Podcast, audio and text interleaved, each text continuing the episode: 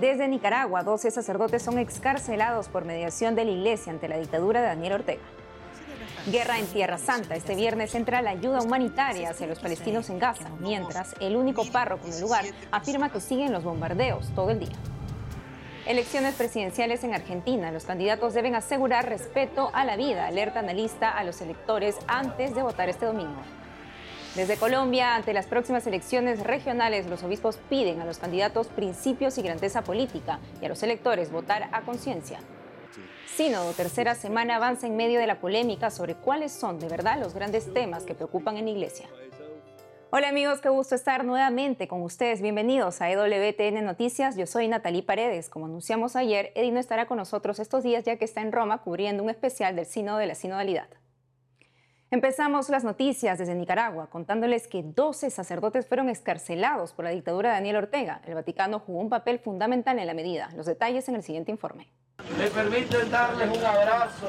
No preciso ni decir. Yo tuve siempre una gran fe. Los sacerdotes excarcelados la tarde del miércoles por la dictadura son Manuel García y José Leonardo Urbina de la diócesis de Granada, Jaime Iván Montesinos de la diócesis de Matagalpa y Fernando Zamora de la diócesis de Ciuna.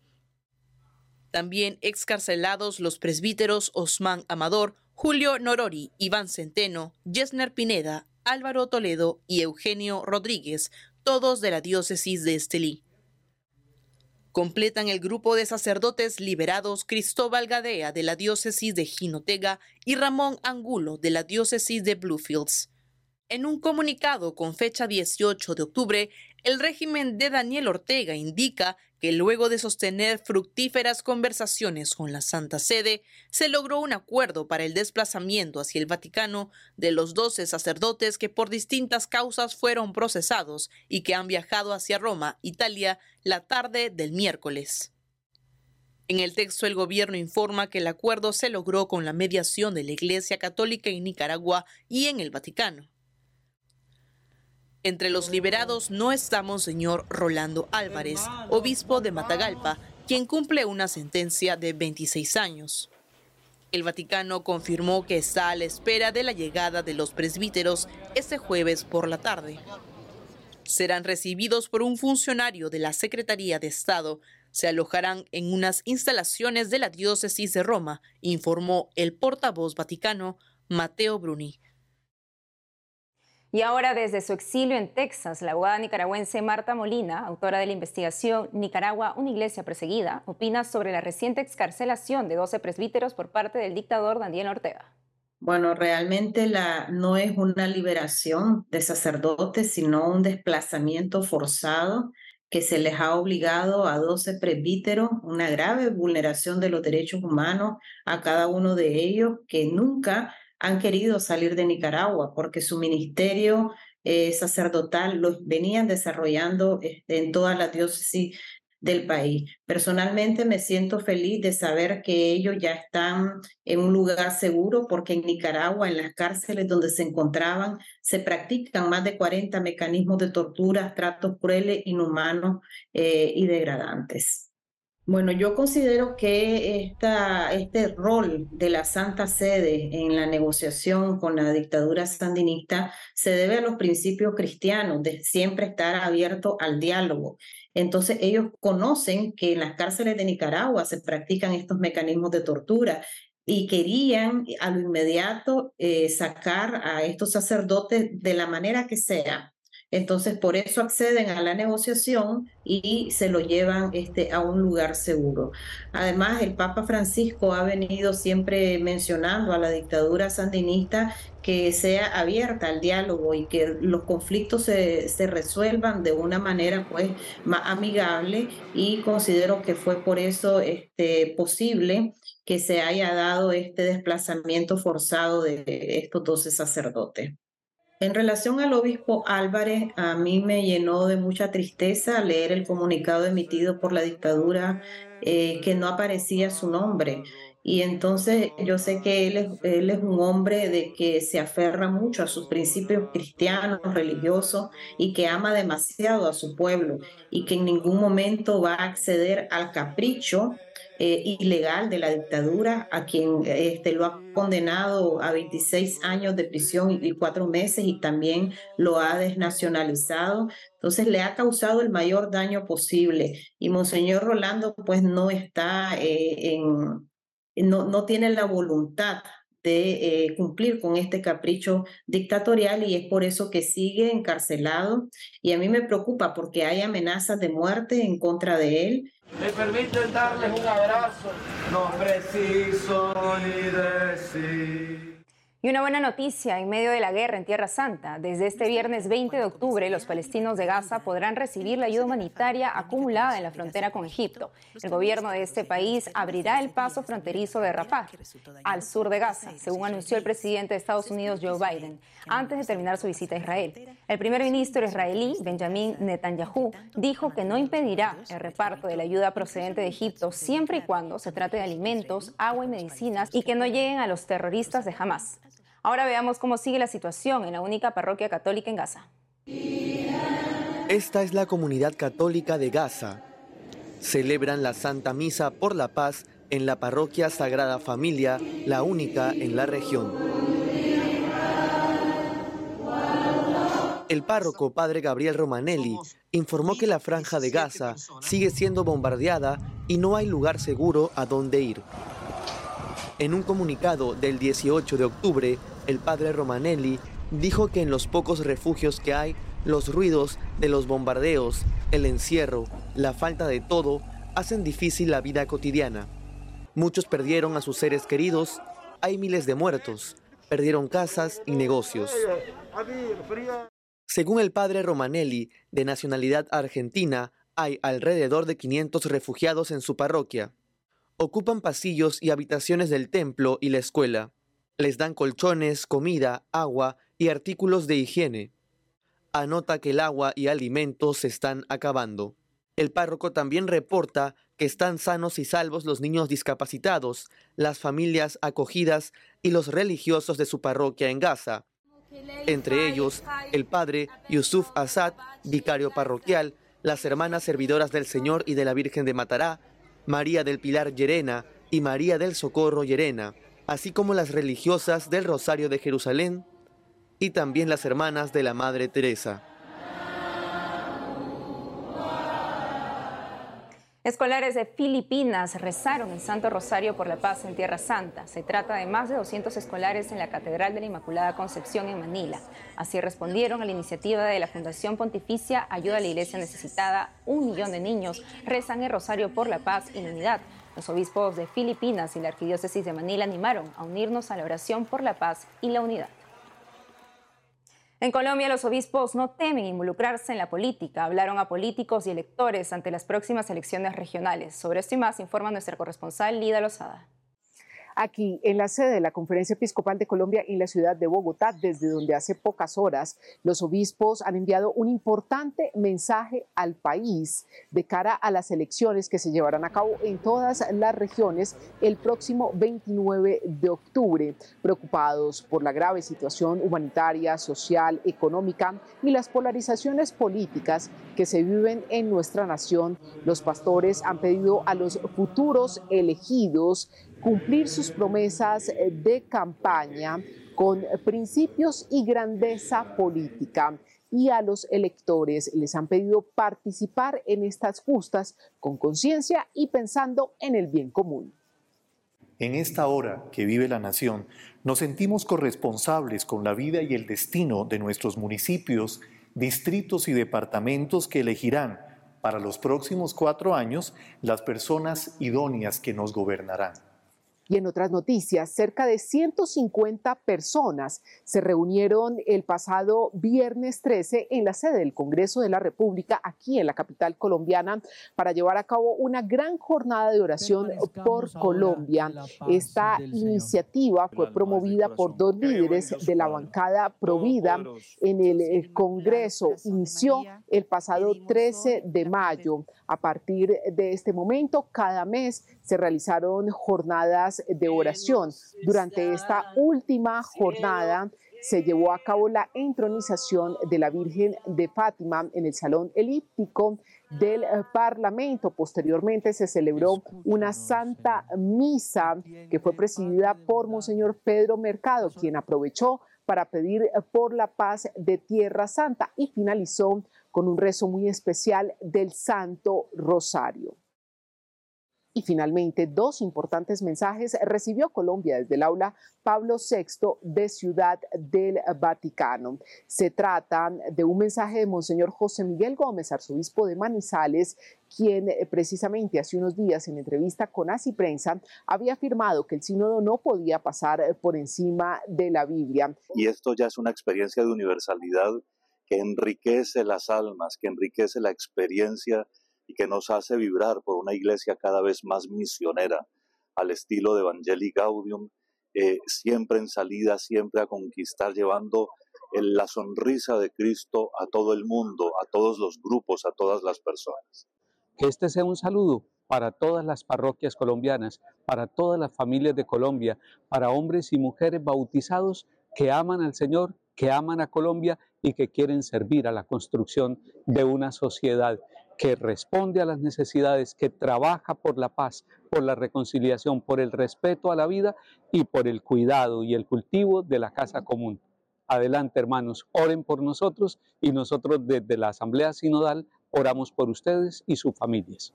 Desde Colombia, Lida Lozada, EWTN Noticias.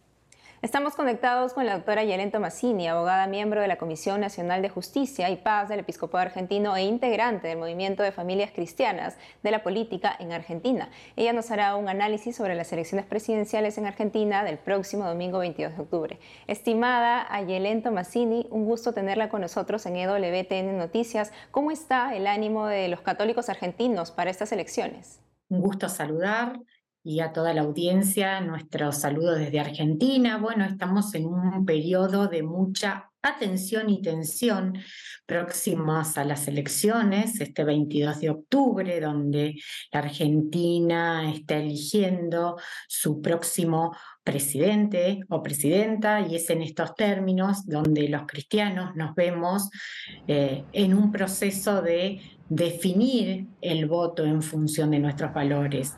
No es un tiempo sencillo, eh, estamos transitando una instancia de mucha confrontación también y de buscar la atención del voto de los distintos ciudadanos y ciudadanas, entre ellos también el voto de quienes consideramos ciertos valores inspirados en el Evangelio, en el cristianismo. Precisamente, doctora, ¿qué deben tener en cuenta los católicos argentinos para elegir por quién votar? Bueno, desde nuestra eh, realidad cristiana hay condiciones que son eh, imposibles de obviar, como es el cuidado de la dignidad humana, el respeto a la vida, el cuidado de nuestro ambiente, nuestra casa común, la realidad de eh, respetar los derechos humanos en todas sus instancias. Cuando hablamos también del cuidado de la vida, poder hablar del cuidado de la vida desde el inicio, la concepción, pero también en sus distintas etapas y, hasta su muerte natural. Eh, no solamente focalizar en una de las instancias, eh, reconocer la dignidad humana, con todas las implicancias que tiene en todos los derechos. Y a su vez, la paz es ese modo de convivencia que una sociedad tiene, fruto de tener armonizados los derechos y vivir en una sociedad donde la justicia es uno de los ejes que fluye efectivamente, tal cual lo, comenta. Y sabemos que hay tres candidatos favoritos, ¿no? Milley, Massa y Bullrich en Argentina. ¿Cómo están sus propuestas frente a la defensa de la vida, la familia, la libertad de educación de los hijos y la promoción del bien común en todas sus formas, como también usted lo ha comentado, en el caso de Massa? Bien, bueno, estos temas inevitablemente son temas eh, transversales que se filtran en términos de campaña a los fines de tener la atención del electorado. En el caso de eh, candidato que usted ha mencionado oportunamente estaba a cargo de lo que es la Cámara de Diputados cuando se votó la eh, ley de interrupción del embarazo, por lo tanto él trató de tener una posición de de llevar a la votación donde sea en un marco de respeto eh, y por lo tanto eh, no ha hecho una estricta manifestación de cuál es su postura. Y en el caso del Bullrich. Bullrich también ha evitado poner el foco eh, en el tema de lo que es tema aborto o la defensa de, la vida. Todos coinciden en defender la vida, pero al momento de estos temas que son tan sensibles para la ciudadanía argentina, tratan de evitar eh, conflictuar con estos temas. Y ahora háblenos un poco de ¿no? en el caso del que también es uno de los favoritos dentro de las elecciones. ¿Cómo están sus propuestas frente a la defensa de la vida, la familia, la libertad de educación y entre otros? Bueno, en el caso de este candidato ha tenido la, eh, la posibilidad de poner el tema nuevamente en debate, de hablar de la posibilidad de un plebiscito. Esto ha generado eh, algunas eh, posturas encontradas sobre la viabilidad de esta situación. Y también esto, poder distinguir que algunos temas son temas puestos a los fines de tener la atención del electorado. Efectivamente, ¿cuál sería su mensaje, doctora, de los cristianos argentinos que están pensando votar en blanco o no ir a votar? Bueno, como cristianos se nos representa eh, naturalmente un desafío, hay que poder valorar que es un acto eh, de democracia y de responsabilidad política, por lo tanto, entender que muchos quieren tomar la opción de no ir a votar o del voto en blanco como un modo de protesta por no encontrarse eh, identificados o representados, pero bueno, en algún punto esto conspira al momento de la elección de los candidatos y tener eh, la eh, responsabilidad cívica de, en primer momento, de ir a votar y en un segundo momento de poder elegir. Efectivamente. Doctora Yelén Tomasini, gracias por lo que nos ha comentado en la entrevista. Muchísimas gracias. Un saludo a toda la audiencia y a todo el equipo. Vamos a una pausa, pero al volver. Sínodo Tercera Semana avanza en medio de la polémica sobre cuáles son de verdad los grandes temas que preocupan en la Iglesia. Hoy celebramos a San Pablo de la Cruz, fundador de los pasionistas y apóstol de la pasión. Le contamos más. Regresamos con más en EWTN Noticias.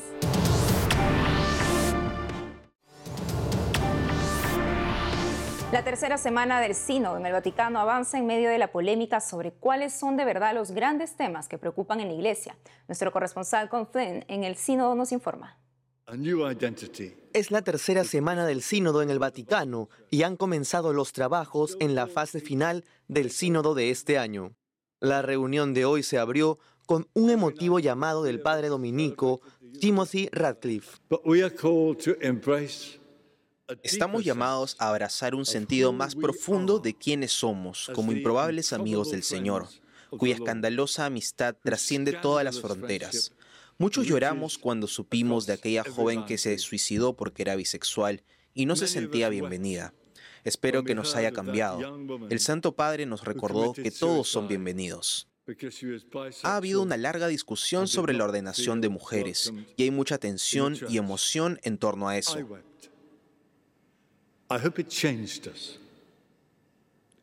The Holy Father remind us all are welcome. Sin embargo, este es solo un momento de muchos centrados en los temas candentes que enfrenta la Iglesia. El arzobispo Anthony Fisher de Sydney, Australia, habló exclusivamente con EWTN Noticias y dijo que cree que se está dedicando demasiado tiempo a estos temas, cuando en realidad la atención debería centrarse en devolver a la gente a la fe.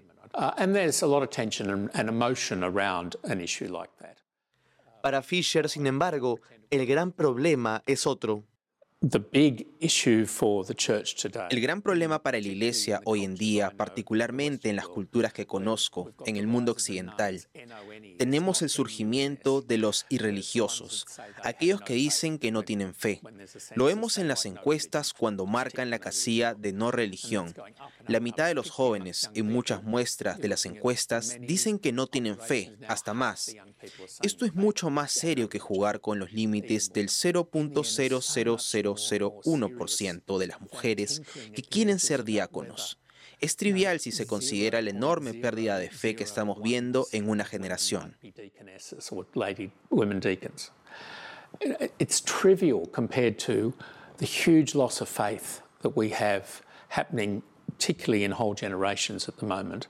Los sentimientos del arzobispo fueron compartidos por su compañera australiana y participante en el sínodo, la profesora René Kohler Ryan. Ella habló ayer en la conferencia de prensa del sínodo. Dijo que el tema del sacerdocio femenino es un tema de nicho que no refleja las necesidades de las mujeres de hoy.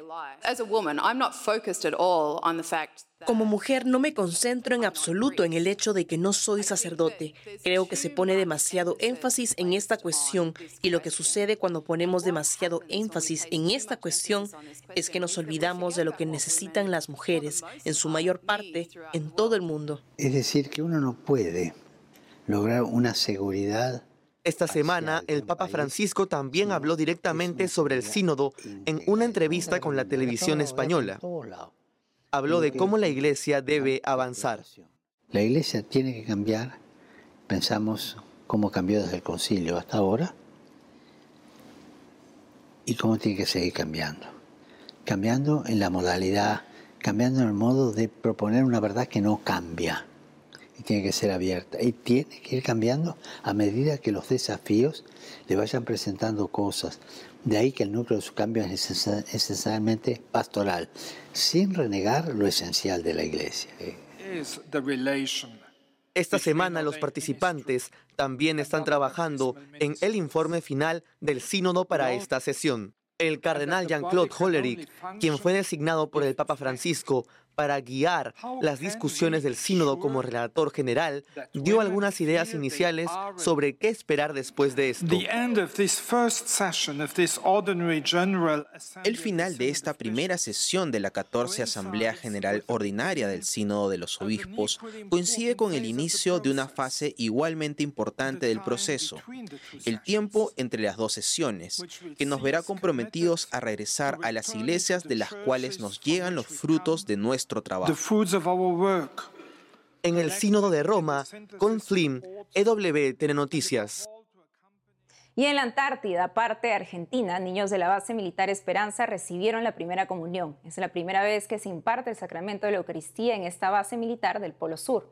El 7 de octubre, últimos cinco pequeños, hijos de oficiales de la base antártica, comulgaron por primera vez en la casa principal de la base antártica. La misa fue presidida por el capellán castrense, Padre Francisco Roverano. Cada 19 de octubre la iglesia celebra a San Pablo de la Cruz, fundador de los pasionistas. Hoy se cumplen 300 años de la presencia de los pasionistas en el mundo. El padre Eduard Carranza, sacerdote pasionista, párroco de Nuestra Señora del Pilar en Lima, Perú, nos cuenta más sobre el santo. Veamos.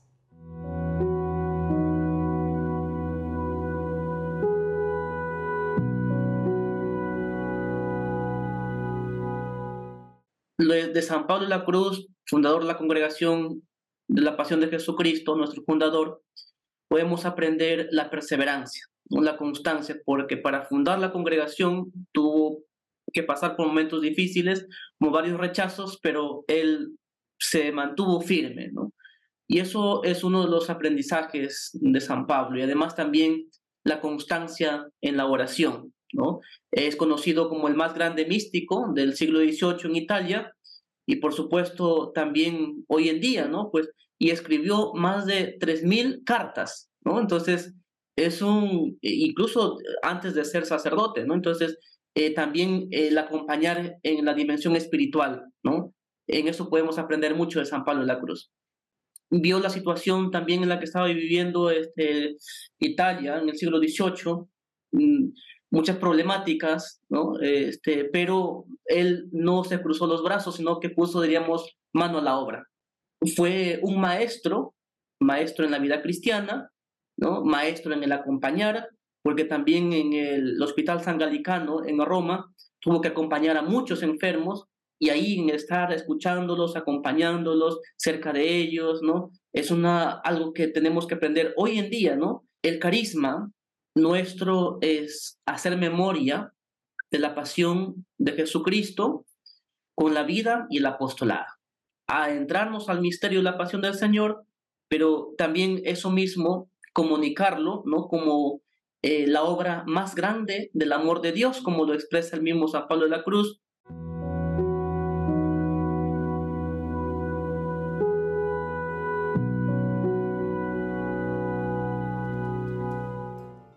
Amigos, esto ha sido todo por hoy. Gracias por habernos acompañado. No dejen de seguirnos en nuestras redes sociales y en wtnnoticias.com. Hasta mañana.